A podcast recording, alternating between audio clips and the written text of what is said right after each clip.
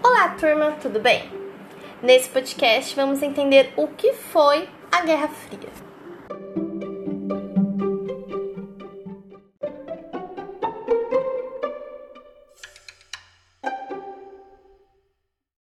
Apesar desse período conhecido como Guerra Fria ser longo de muitos anos, o tema é bastante simples de se entender.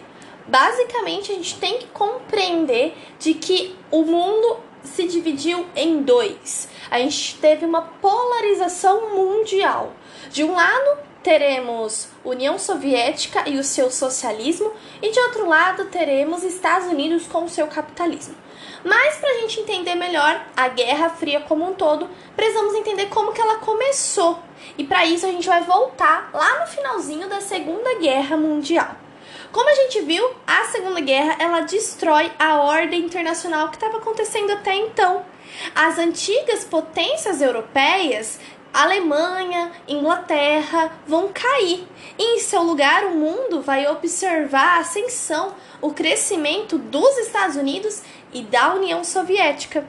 Assim, quando a derrota da Alemanha na Segunda Guerra já estava evidente, já estava na cara lá em 1944, os projetos de ambos, dos Estados Unidos e da União Soviética, para o pós-guerra vão começar a se afirmar.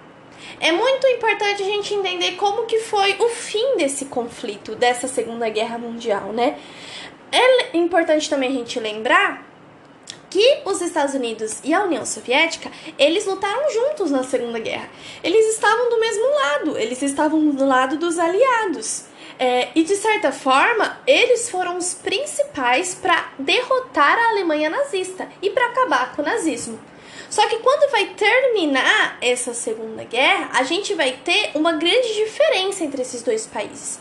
Eles não se gostavam, isso era um fato. Por quê? Quando a gente pensa em capitalismo, que ou um lugar o que o sistema que gira em torno do dinheiro, entendeu? É, uma sociedade capitalista na hora vem na nossa mente Estados Unidos. É o maior exemplo de capitalismo no mundo. E quando a gente pensa nesse novo ideal que estava surgindo, que era o socialismo, muitas vezes alguns falavam comunismo, não chegou a ser tanto, mas quando a gente pensa nesse socialismo, a sociedade socialista, era a União Soviética. Foi lá que isso surgiu. Lembra da Revolução Russa? Foi lá que esse novo sistema vai crescer, vai nascer. Então, ambos sistemas capitalistas e socialistas eram completamente diferentes. Quando no capitalismo o dinheiro ele meio que geria tudo, no socialismo eles queriam acabar com esse dinheiro gerindo tudo. Eles queriam a igualdade da população. Então, para isso não teria como ter um sistema em que quem é mais tem mais dinheiro é mais rico, certo? Então, eles se odiavam. Isso a gente tem que saber.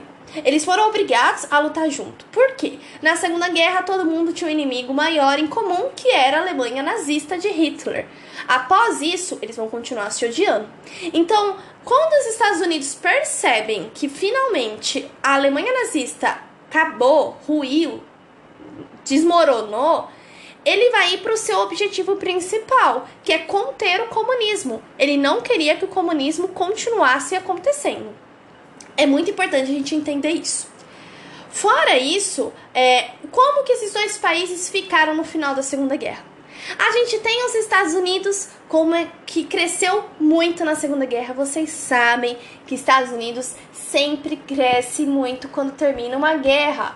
Por quê? Ele é uma grande potência, ele tem muito dinheiro, ele empresta muito dinheiro durante a guerra e depois ele vai receber tudo isso com juros. Então, os Estados Unidos, eles não tiveram uma perca muito grande de homens, não morreu tanta gente dos Estados Unidos os Estados Unidos, porque eles não se envolveram em tantos conflitos. Se vocês lembrarem bem das grandes batalhas que a gente falou, eram batalhas em que a Alemanha estava lutando contra a União Soviética e não batalhas contra os Estados Unidos.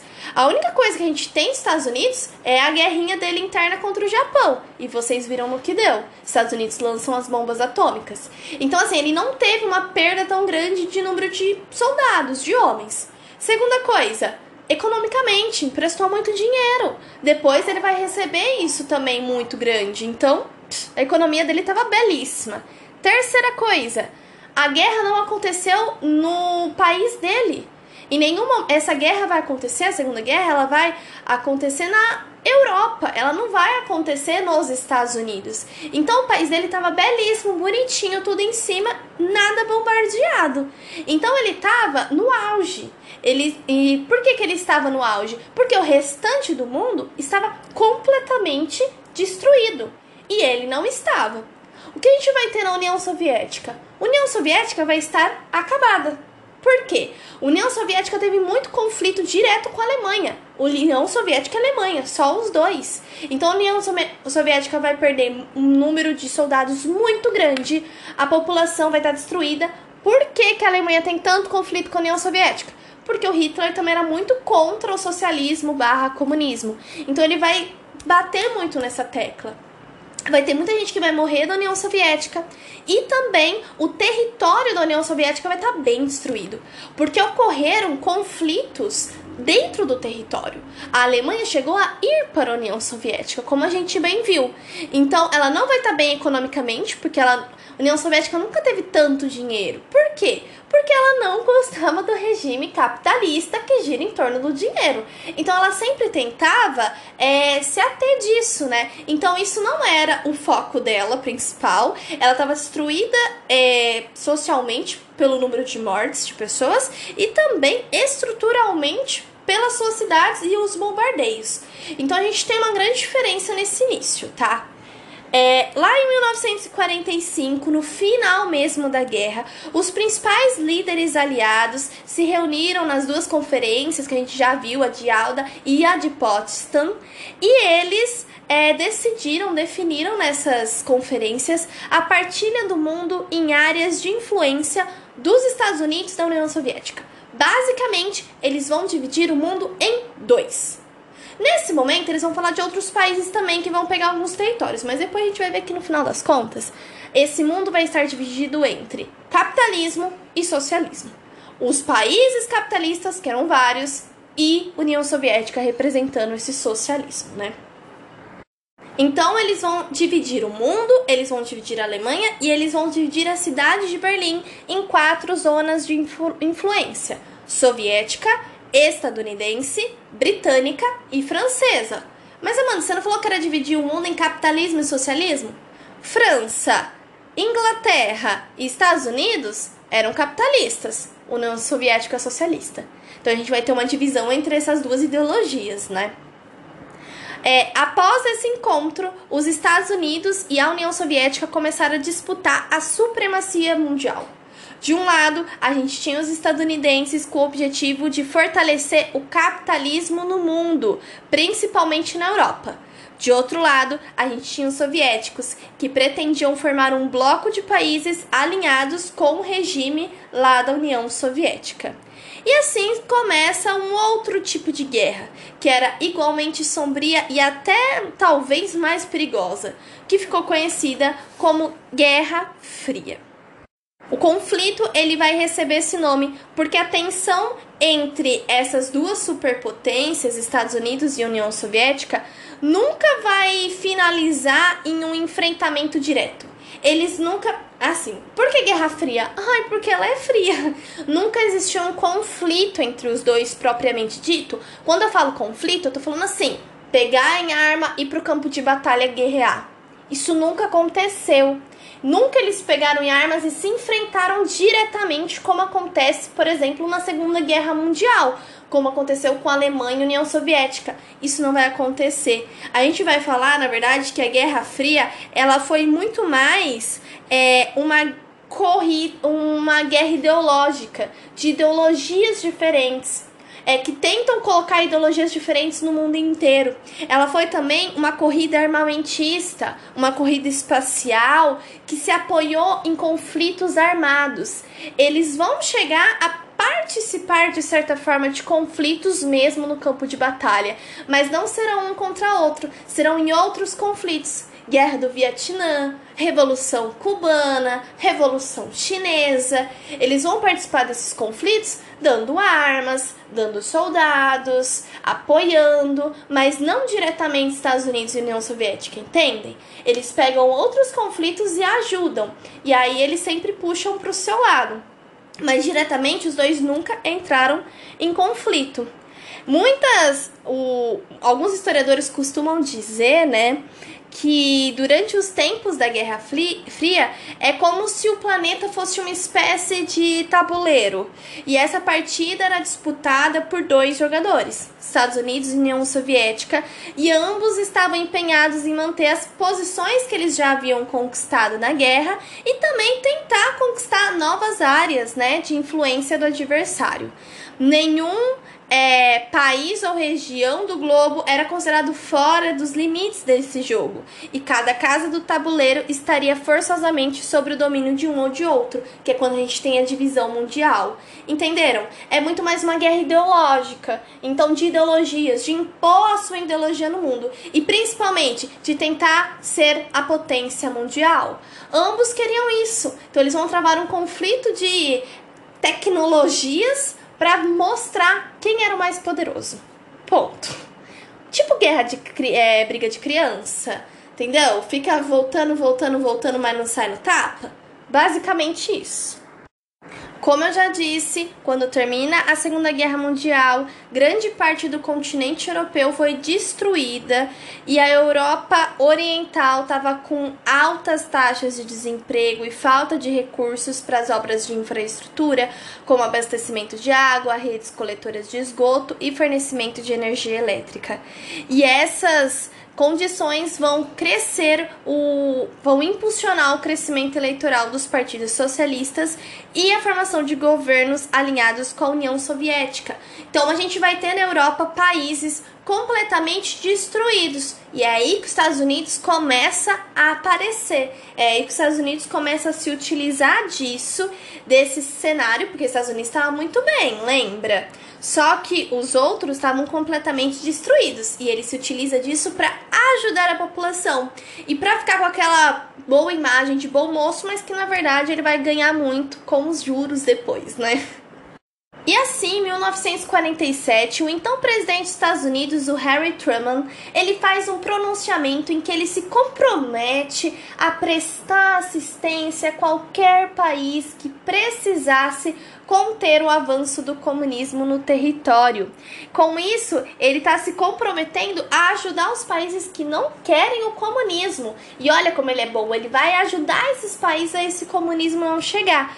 Por quê? Eles estavam com muito medo, porque quando a gente vai ter o final da Segunda Guerra, esses países vão estar muito destruídos e a maioria vai se voltar muito para o comunismo, que era um sistema diferente, né? Então ele tenta conter esse avanço e é assim que a gente vai começar a nascer a doutrina Truman, que era um conjunto de diretrizes para a política externa dos Estados Unidos que visava consolidar a pres presença do país na Europa Ocidental, né? Aí ele começa a chegar mais para essa Europa Ocidental, ajudando esses países ao o comunismo não avançar. E aí, nesse mesmo ano, Estados Unidos coloca em prática outro plano, o Plano Marshall, que nada mais era quando os Estados Unidos começam a conceder empréstimos a juros baixos aos governos europeus ocidentais para ajudar eles a reconstruir as suas economias, a reconstruir seus países. Bilhões de dólares foram colocados nas economias desses países, e com isso acelerou em muito a recuperação da capacidade produtiva e facilitou a criação de empregos e desenvolvimento de políticas sociais. Olha, Estados Unidos agindo de novo como bom moço, tá ajudando os países a se reconstruírem. Mas vocês conseguem perceber que ele faz isso para ele tentar. É, para ele tentar fazer as pessoas verem que na verdade eles para essas pessoas não seguirem o comunismo, para essas pessoas continuarem seguindo o capitalismo, ele tenta convencer essas pessoas, ele dá algo em troca para tentar convencer essas pessoas a continuarem, né, capitalistas. Mas Amanda, e a União Soviética? O que ela vai fazer? Ela vai ficar parada olhando os Estados Unidos ganhar todos esses países para si? Então, o que acontece? A União Soviética não estava tão bem quanto os Estados Unidos, então não tinha como ela ajudar outros países a se reconstruir se ela própria não estava reconstruída. Então, de início, ela vai tentar se fortificar, ela vai tentar se reconstruir, porque ela teve um grande abalo na Segunda Guerra Mundial. Só depois que ela começa a tentar ajudar os outros, mas ela não ajudará em dinheiro, como aconteceu com os Estados Unidos Por quê? A União Soviética não tinha tanto dinheiro. Ela não é, o sistema político dela não envolvia essa coisa em relação ao dinheiro, então ela não tinha como ajudar dessa forma. A resposta soviética ao Plano Marshall, o que a União Soviética vai fazer em relação a isso, vai ser em 1949, quando ela vai criar o Conselho de Assistência Econômica Mútua, conhecida como Comecon. Embora com menos recursos financeiros, a Comecon vai contribuir para ampliar a dependência econômica dos países membros em relação à União Soviética. Uma observação muito importante: a gente não tem uma data exata de quando se iniciou a Guerra Fria, por quê? Não houve um conflito. Então, assim, muitos historiadores definem 1947 como o marco inicial dessa guerra. Então, o discurso do, do presidente Truman, a doutrina Truman, como início da Guerra Fria. Mas não tem uma um consenso em relação a essa data de início. Alguns utilizam outras datas. A gente vai utilizar 1947 como início. Então, com o discurso do Truman, é o início da Guerra Fria. Mas vamos falar pouquinho dessa Alemanha dividida, que é muito importante, é um, um dos símbolos da Guerra Fria, é essa divisão da Alemanha, né? A divisão da Alemanha e da sua capital Berlim em quatro zonas internacionais, como a gente já falou, foi definida lá nas conferências no final da Segunda Guerra Mundial. E é, é, muito interessante, até vou pedir para vocês abrirem, se puderem, o encarte do livro didático de vocês.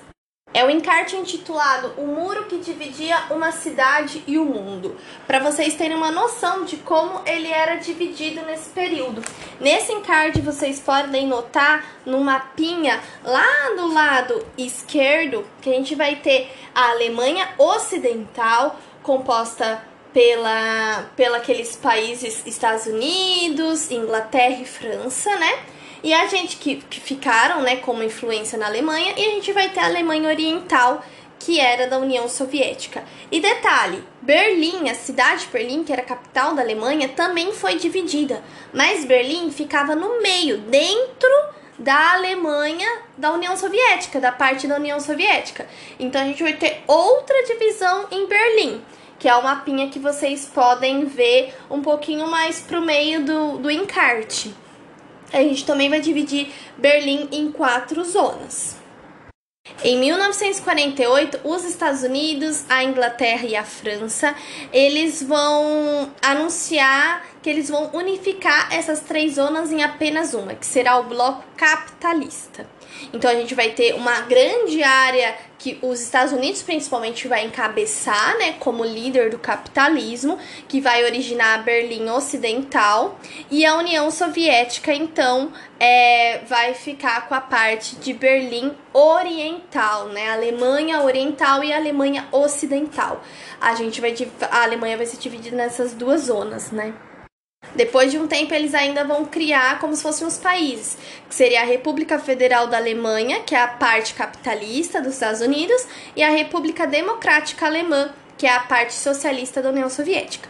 Para ficar mais fácil da gente falar, a gente vai falar Alemanha, quando estiver falando de Alemanha Oriental, é União Soviética, Alemanha Ocidental, Estados Unidos, tá? Capitalista e socialista, beleza?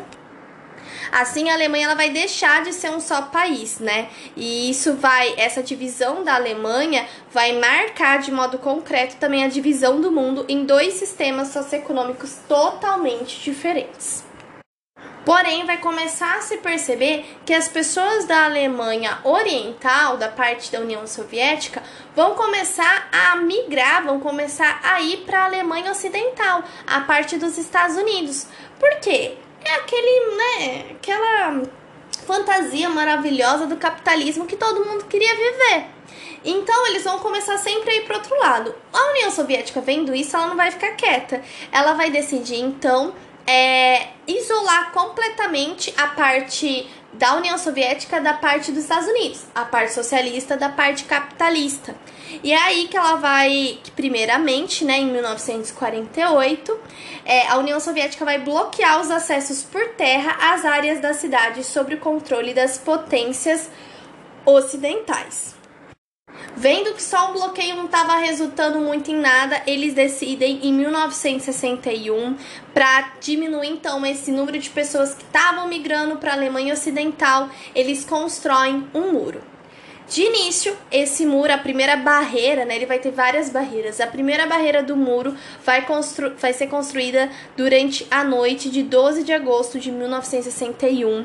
Nesse momento, ele vai ser construído apenas com arame farpado, porém já não poderia mais uma pessoa passar de um local para outro. Então, essa parte do muro, ela foi construída de uma noite para o dia. Então, a gente vai ter pessoas que no dia 12 estavam é, dormindo na casa de outra pessoa ou trabalhando, e quando chega o dia 13, essas pessoas vão estar separadas por famílias que não vão se ver durante anos, a pessoa não vai estar vai tá longe do seu trabalho, da, completamente da sua vida. Então, a partir do momento que começa esse muro, ninguém mais pode passar, independente do motivo, independente que seja um pai, uma mãe longe do filho, isso não importa, ninguém mais poderá passar. E isso vai durar anos. Essa primeira, então a gente fala que o muro de Berlim é muito mais do que um muro. Ele separa separou vidas, ele separou famílias. Essa é a primeira parte do muro. É, depois esse muro, conforme o tempo vai acontecendo, né, ao longo das próximas semanas, meses e anos, esse muro vai sendo fortificado. Então depois vai ser construído um muro de concreto, depois vão ser construídas torres de vigia. Lá ficavam pessoas no muro 24 horas por dia com autorização para atirar em quem quer que tentasse atravessar o muro. Então todo mundo que tentasse atravessar, na maioria das vezes, era morto, porque isso isso não poderia acontecer. Esse muro também vai ser conhecido como Muro da Vergonha e vai ser o símbolo da divisão do mundo em dois blocos, o capitalista e o socialista. É, esse muro, para vocês terem ideia, ele realmente dividiu toda a Alemanha, tá? Então, assim, é, todo o território da Alemanha vai ser dividido. Ele tinha mais ou menos 155 quilômetros de extensão e cerca de 300 torres de vigilância. Se vocês olharem no encarte, vocês poderão ver é, no mapinha na direita como que esse muro era dividido, né? Como ele era grande também. A gente vai ter nesse muro cerca de duas mil tentativas de fuga e de mais ou menos 200 pessoas que foram mortas tentando passar de um lado para o outro. Esse muro só vai cair em 91. E a queda do muro foi uma festa. Eles realmente fizeram uma festa, foram com instrumentos, dançaram, cantaram, beberam e festejaram a noite inteira pela queda do muro de Berlim. Hoje em dia ele não existe mais, existem algumas partes que foram deixadas simbolicamente para representar, né? esse período histórico, mas as pessoas finalmente vão se reencontrar quando ele vai cair, mas isso vai demorar anos. A gente tá falando que ele foi construído em 61 e ele só vai cair em 91. Então a gente tá falando de muito tempo. Não é um ou dois anos, são, é muito tempo. Como esse podcast já tá um pouco longo, vou deixar um próximo podcast pra gente falar sobre a corrida armamentista e a corrida espacial pra gente finalizar a Guerra Fria. Espero que tenham entendido até agora, por enquanto, e até mais.